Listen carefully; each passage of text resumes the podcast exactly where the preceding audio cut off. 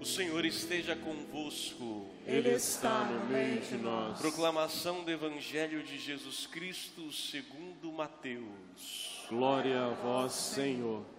Naquele tempo disse Jesus a seus discípulos: Não penseis que eu vim abolir a lei e os profetas. Não vim abolir, mas para dar-lhes pleno cumprimento. Em verdade vos digo, antes que o céu e a terra deixem de existir, nenhuma só letra ou vírgula serão tiradas da lei, sem que tudo se cumpra. Portanto, quem desobedecer a um só destes mandamentos, por menor que seja, e ensinar aos outros a fazerem o mesmo, será considerado o menor no reino dos céus. Porém, quem os praticar e ensinar será considerado grande no reino dos céus. Porque eu vos digo: se a vossa justiça não for maior que a justiça dos mestres da lei e dos fariseus, vós não entrareis no reino dos céus. Vós ouvistes o que foi dito pelos antigos: Não matarás, quem matar será condenado pelo tribunal. Eu, porém, vos digo: todo aquele que se encoleriza com seu irmão será réu em juízo.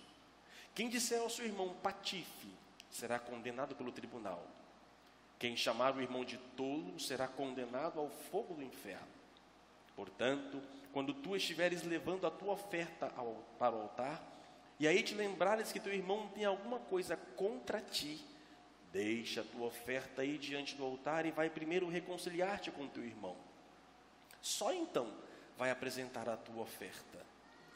Procura reconciliar-te com teu adversário enquanto caminha contigo para o tribunal, senão o adversário te entregará ao juiz, e o juiz te entregará ao oficial de justiça, e tu serás jogado na prisão. Em verdade eu te digo: daí não sairás enquanto não pagares o último centavo. Ouvistes o que foi dito: não cometerás adultério.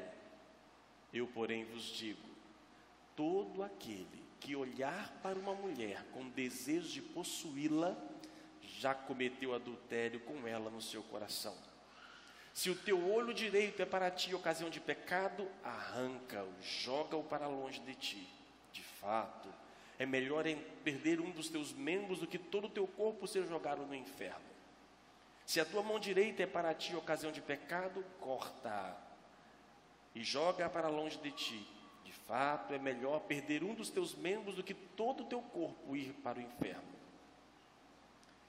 Foi dito também: quem se divorciar de sua mulher, dá-lhe uma certidão de divórcio.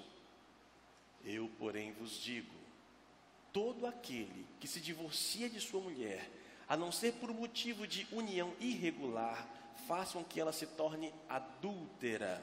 E quem se casa com a mulher divorciada, comete adultério. Vós ouvistes também o que foi dito aos antigos: Não jurarás falso, mas cumprirás os teus juramentos feitos ao Senhor. Eu, porém, vos digo: Não jureis de modo algum, nem pelo céu, porque é o trono de Deus, nem pela terra, porque é suporte onde apoia os seus pés, nem por Jerusalém, porque é a cidade do grande rei. Não jures tão pouco pela tua cabeça, porque tu não podes tornar branco ou preto um só fio de cabelo. Seja o vosso sim, sim, o vosso não, não. Tudo que for além disso vem do maligno. Palavra da salvação. Glória a vós, Senhor. Que as palavras do Santo Evangelho perdoem os nossos pecados.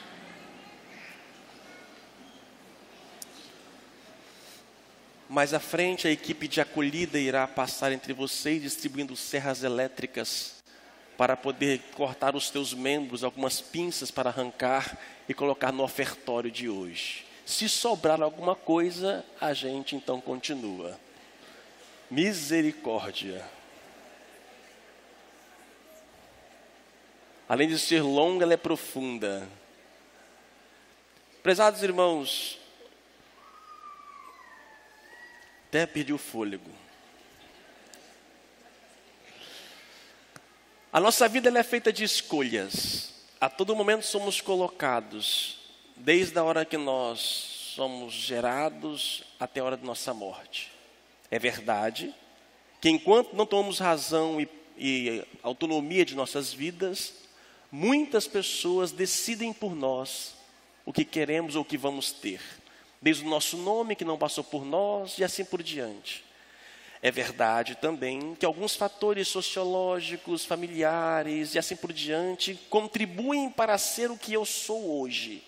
Se me amaram, não me amaram, se me deram, se não alguma coisa não deram, se tive fartura, tive comida ou não, tudo isso corrobora para a minha personalidade. Mas em momento algum nos é tirada a possibilidade da escolha. Eu posso continuar sentado no meu banquinho e chorar o que fizeram comigo, ou eu posso tomar a decisão de querer modificar o como eu sou. Mesmo que demore muito mais, mesmo que, a, que doa muito mais, mas a possibilidade de ser diferente do que nós somos, isto existe. Existe e sempre existirá. Porque Deus nos fez, talvez a maior graça que nós temos após a vida, se chama liberdade. Nós somos tão livres, tão livres, tão livres que a gente não tem noção da liberdade que nós temos. E independente da escolha que eu faço, Deus continua a me amar. Isso é impressionante. Isso é impressionante. Deus não muda o seu sentido, o sentimento, o seu desejo pelo ser humano pelas escolhas que ele faz. As nossas escolhas, as consequências são para nós, não para Deus.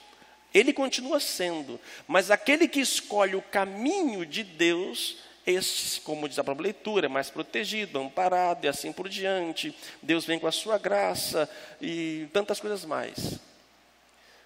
Nós somos livres para escolher o caminho de Deus ou não. Se você achar que isso daqui que está dizendo é pesado e é pesado e não quer viver, ótimo. Deus não vai mudar com você, Deus não vai te castigar, nada. Agora você vai viver sem tanta proteção dele. Ele protege aqueles que o amam, aqueles que o buscam de coração sincero, ele faz sua proteção. E ele respeita a vontade humana.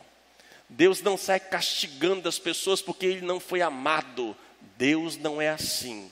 Agora, quem quer viver sem a proteção divina, pronto, não vai ter a proteção divina. Se você sai de casa sem guarda-chuva, vai molhar. Você pode até correr para parar numa marquise e outra, parar de vez em quando, onde algumas pessoas que possam te proteger, mas na rua da sua vida você vai molhar. Agora, se você sai com um guarda-chuva, a possibilidade de se encharcar é menor. Tomemos esse guarda-chuva como os mandamentos da lei de Deus. Escolher viver sob a proteção dele. E olha, pode fugir, pode escolher qualquer outra coisa, não adianta. A palavra do homem, realmente, de homem-deus, é superior. Quando ele fala alguma coisa, por mais difícil que seja de ser vivenciado, é ainda o melhor para nós. Só que nós estamos, nós achamos que é difícil a palavra, por quê? Porque estamos acostumados a ser de um modo. E quando ele pede para poder modificar, aí que dói. Aí que machuca. Não é que a palavra dele seja difícil, é porque nós nos acostumamos a nos corromper. Nós fomos criados de um modo, num mundo que nos possibilitou mais, mais facilmente a corrupção do que a salvação. Por isso que dói. Agora, quanto mais cedo eu sou criado nesse amor, nessa mentalidade, mais fácil tornará para nós. E aí então Jesus começa a falar este evangelho. Difícil, sim, mas vamos lembrar do contexto. Estamos há dois, três domingos falando sobre isso. Esse aqui faz parte do sermão da montanha. Lembra de Moisés no alto do monte, Jesus no alto do monte. Moisés recebeu as leis, Jesus então oferece essa lei, leva a lei à plenitude. Moisés recebeu os dez mandamentos. Jesus vai dizer: olha, se o mandamento não for superior, levado à plenitude, de nada adianta. Nada da lei de Deus foi tirada. Nada. Jesus não aboliu o Antigo Testamento. Ele não aboliu os mandamentos. Por que isto? Mateus, quando escreve este evangelho, é por volta do ano 80, 50 anos depois do fato da morte e ressurreição de Cristo. A comunidade cristã está se dividindo da comunidade judaica.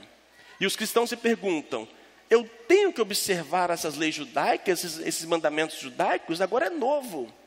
E aí Mateus vai lembrar: não, nenhuma vírgula será tirada, tudo há de ser cumprido. Por isso, então, temos que lembrar da lei de Deus. Esta lei é graça. Por isso, todo mundo com a mão no, no, na cintura, aqui na, na perna, nem, nenhuma nada, nenhuma cola, prova agora. Vamos fazer uma prova agora imediata, prova surpresa. A prova vale 10 pontos. Cada pergunta, um ponto. Tá bom? E vamos ver quanto que você vai tirar. As perguntas são: quais são os dez mandamentos? Você começa. O primeiro mandamento é fácil, todo mundo vai tirar, vai abrir a boca e falar com orgulho. Daqui a pouco você vai perceber que o áudio vai diminuindo. E começa uma, uma embolação. Sim. Mas nessa hora você abre a boca, pelo menos, para que a vizinha não perceba que você não sabe. Pelo menos você finge que está. Né? Fala não, você fala não. Aí vai, vai emendando assim, vai sabendo. E vamos ver quanto que você vai tirar nessa prova. Vamos lembrar os mandamentos da lei de Deus. Primeiro mandamento. Que maravilha. Amar a Deus sobre todas as coisas. Começa agora. Segundo mandamento. Começou a confusão. Começou a confusão. A harmonia já está ali fora. Segundo mandamento: não tomar seu santo nome em vão. Abra um parênteses. Sabe aquelas figurinhas, stickers de WhatsApp? Tem uma que eu já aboli do meu WhatsApp. Deus leu o que você apagou. Olha o nome de Deus em vão, hein? Terceiro mandamento. Sumiu. Guardar domingos e festas. Quarto mandamento. honrar pai e mãe. Quinto mandamento. Quinto. Não matarás. Sexto. Deus tem que ter muita piedade desse povo. É o sexto, né? Não pecar contra a castidade. Sétimo, não furtar, não roubar. Oitavo, agora já era. Não. Oitavo, não levantar. Nono, não cobiçar a mulher e o homem. E o último, não cobiçar as coisas alheias. Pronto, viu sua nota? Está reprovado. Está reprovado a boa parte de vocês. Deus não veio abolir a lei. Só que esta lei, no tempo judaico, era muito externa. E detalhe, continua no tempo presente. É muito fácil nós hoje caímos no senso comum de que nós não temos pecado, e se nós temos, somos muito pequenos. E o pior de tudo, nós não achamos pecadores e nos colocamos acima de outras pessoas e olhamos por cima. Segunda etapa da prova de hoje. Agora é o momento da confissão pública. Quem já matou alguém, levanta a mão, por favor. Quem já matou alguém, por favor, levante a mão. Levanta alto, eu quero ver quem matou alguém, levanta a mão. Uma pessoa, duas, três, quatro, cinco. Cambadas de farisaicos e fariseus. O que, que vocês acabaram de ouvir, criatura? Quem por acaso já perdeu a paciência e xingou alguém? Levanta a mão. Quem já perdeu a paciência no trânsito? Já teve raiva, pegou pelas coisas da pessoa, deu vontade de ali gritar e bater e assim por diante, hoje não fez assim do fato? Quem não já feriu com palavras a pessoa no trabalho, em casa, assim por diante? Quem nunca fez isso? Hein? E não matou, não? Isso não é matar, não, gente. Jesus nos leva à profundidade. O início de tudo, para que alguém chegue com uma, uma arma branca, ou que seja, um revólver para poder atirar em alguém, na verdade já começou dentro dela, ela já começou a matar a pessoa dentro dela. O que, que é matar alguém? Olha, eu não quero viver com você, eu não quero que você viva, a sua existência para mim é ruim. E quando eu xingo, desejo mal para alguém, nada mais do que é que seja, estou matando. Quando eu não mato a esperança, o sonho de alguém, a alegria de alguém, isso é matar. Só que isso não passa nas nossas consciências. Nós somos perfeitos, santos, puros imaculados. Viemos à igreja todos os domingos e comungamos. O cristianismo não é uma prática externa.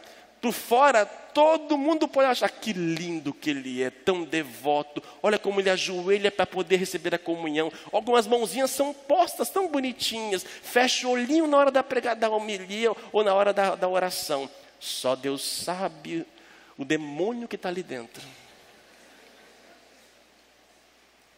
Quem é casado aqui, levanta a mão, por favor.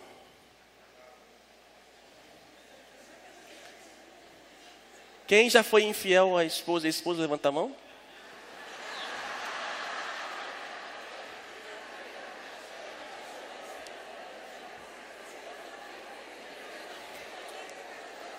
O senhor é casado.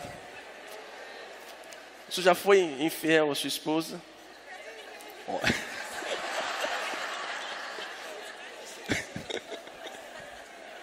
Misericórdia. Pergunto: quem nunca desejou outra pessoa, atira a primeira pedra. Quem nunca despiu outra pessoa com os olhos, levanta, levanta, joga pedra. Quem nunca procurou na internet outras imagens, outras pessoas fazendo todas as coisas, atira a primeira pedra. Quem nunca recebeu mensagem do WhatsApp, de grupo de WhatsApp, fica mandando e compartilhando pessoas de sua sexualidade, atira a primeira pedra com os seus casamentos. Vocês traíram, vocês são infiéis. E tenha coragem de coragem. Você é fiel, você é, você é infiel. Quem nunca? E não podemos achar que isso é normal. Lutamos. É a natureza humana? Sim. Desejamos? Sim. Mas o que devemos fazer? Pronto, vamos arrancar, acabar, fechar a igreja, fechar as portas, vamos embora, todo mundo junto. Por isso que Deus é misericórdia. Está vendo? Por que Deus te ama? E por que você se coloca acima de outras pessoas? Quem lhe dá o direito de ser acima de outro? Se eu tiver que escolher em que ter que passar um final de semana com um santo e um pecador, eu vou escolher viver um final de semana com um pecador. Se eu tiver que encontrar com alguém publicamente pecador, eu vou encontrar publicamente com um pecador, mesmo que isso suja a minha imagem, mas ele tem a possibilidade de conversão. O que o encontro não pode acontecer? Lembra-se de Zaqueu?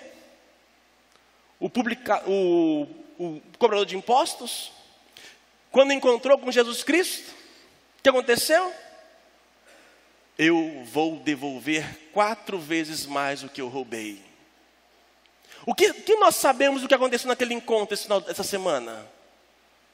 Quem pode saber o que apareceu, o que foi falado em Roma esses dias? E como nós levantamos a cabeça, a língua, para poder dizer e maldizer uma pessoa que simplesmente acolheu outra pessoa em nome do amor?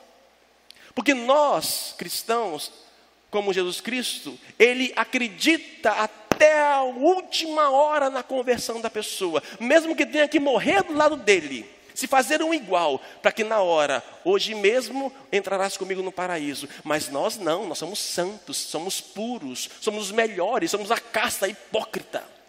Uma sociedade hipócrita, um cristianismo falso, porque por dentro tudo carcomidos, por dentro cheio de pornografia, cheio de infidelidade, e estão matando as pessoas nas redes sociais, vomitando ódio Eu tenho nojo de pessoas assim, que se colocam acima das outras e não reconhecem sua pequenez.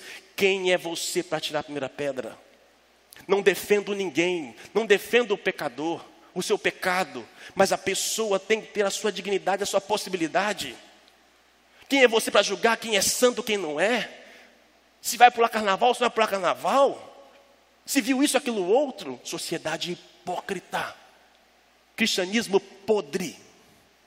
Ou reconhecemos que nós não somos nada, porque se não é Ele, quem seria digno de estar aqui? Quem é digno de comungar? Quem é digno de entrar nessa fila de comunhão? Ninguém. Porque ninguém nós reconhecemos nossa pobreza. Nem eu mesmo tenho coragem de olhar no espelho e perceber que eu sou nada. E eu me acho poderoso.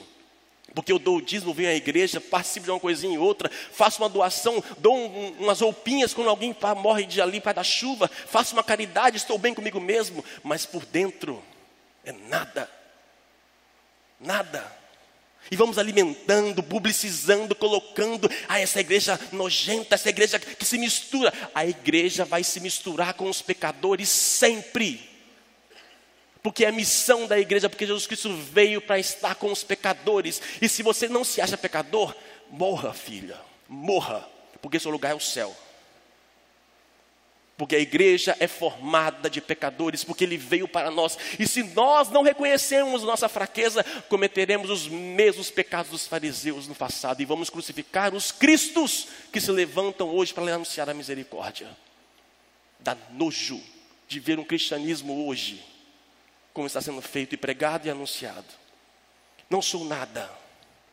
Eu escolho eu escolho e quero, por mais difícil que seja a palavra de Deus, a palavra de Deus é difícil, muito difícil. Por quê? Porque estamos mergulhados na nossa miséria e estamos acostumando com o nosso pecado. Quer falar mais? Quer doer um pouco mais? Vou nem perguntar, levanta a mão, não. Quem é divorciado aqui? Vamos levantar a mão.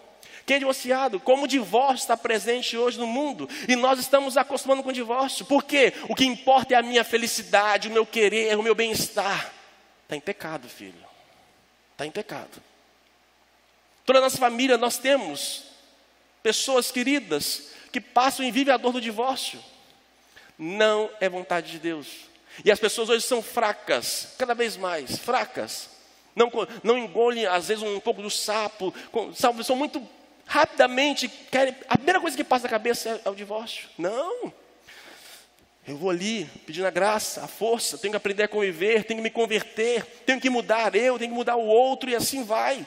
E na graça de Deus, e se eu escolho o caminho de Deus, Deus te dá a capacidade e a graça. Agora, se você quer escolher a sua vontade, Deus vai continuar te amando, filho. Mas não venha querer as mesmas heranças daqueles que procuram estar diante dele. A vida é feita de escolha. Olha como você está escolhendo e olha para a sua vida. Olha para olha dentro de você. Somos nada. Eu, como padre, não sou nada, gente. Não sou diferente de vocês, não. Tenho os desejos, vontades, cobiças, tudo. Mas o que? Luto comigo mesmo. A pior luta que nós fazemos é conosco mesmo. Você pensa que é fácil ser padre? Pregar, anunciar? Não. O primeiro ouvido mais próximo da minha boca é o meu. E falo muitas vezes para mim mesmo. E quando eu falo para rezar Ave Maria, Ave Maria, Ave Maria, é o que eu mais faço na minha vida. Ave Maria, Ave Maria, baixa a cabeça. Tenho que dominar os meus instintos, as minhas paixões. Dominar as minhas mãos. O celular hoje é muito fácil. Dominar. Esforçar um pouco mais. Não é não somente eu, mas eu, Deus nos pede ao menos um pedaço, um querer. O resto Ele faz. Se depender só de nós, nós não conseguimos, mas é Ele que vai ajudando. Mas eu, no mínimo, eu tenho que pedir: Senhor, me ajuda me ajuda. E é o que eu faço todos os dias, todas as missas. Senhor, me ajuda, porque eu, na minha humanidade, eu sou fraco, falho, falho. Muitos falam que eu ajudo nas pregações, eu pode certeza, eu estou no meio de vocês, não estou separado. Estou no meio, lutando igual. E o máximo esforço para não me colocar acima de ninguém. Porque eu não estou. Porque só eu e Deus sabe da pobreza da miséria que é aqui dentro. E eu não me coloco acima, e me esforço Olhe, quando não tenho conhecimento, não falo, não procuro não julgar, porque eu não tenho conhecimento de causa, eu não sei. Eu não sei o que aconteceu, eu não sei o que falaram. Por isso eu prefiro ficar na minha insignificância e pedir a graça de Deus, que Ele tudo sabe, que Ele conduza. É o que eu busco na graça de Deus. Se depender, tá, eu estaria mutilado aqui hoje, mutilado, arrancaria olho, braço, mão e tudo. Sobraria talvez nada, mas continuo vivendo porque Ele pede para viver. É Ele que dá força, que entra na nossa pequenez, nossa miséria e fala: vai, você consegue. Vai, vamos ditar de novo. Se mil vezes você cair, mil e uma levanta. Levante mil e uma, porque Ele te dá força. Ele não desiste de você. Louvado seja o nosso Senhor Jesus Cristo.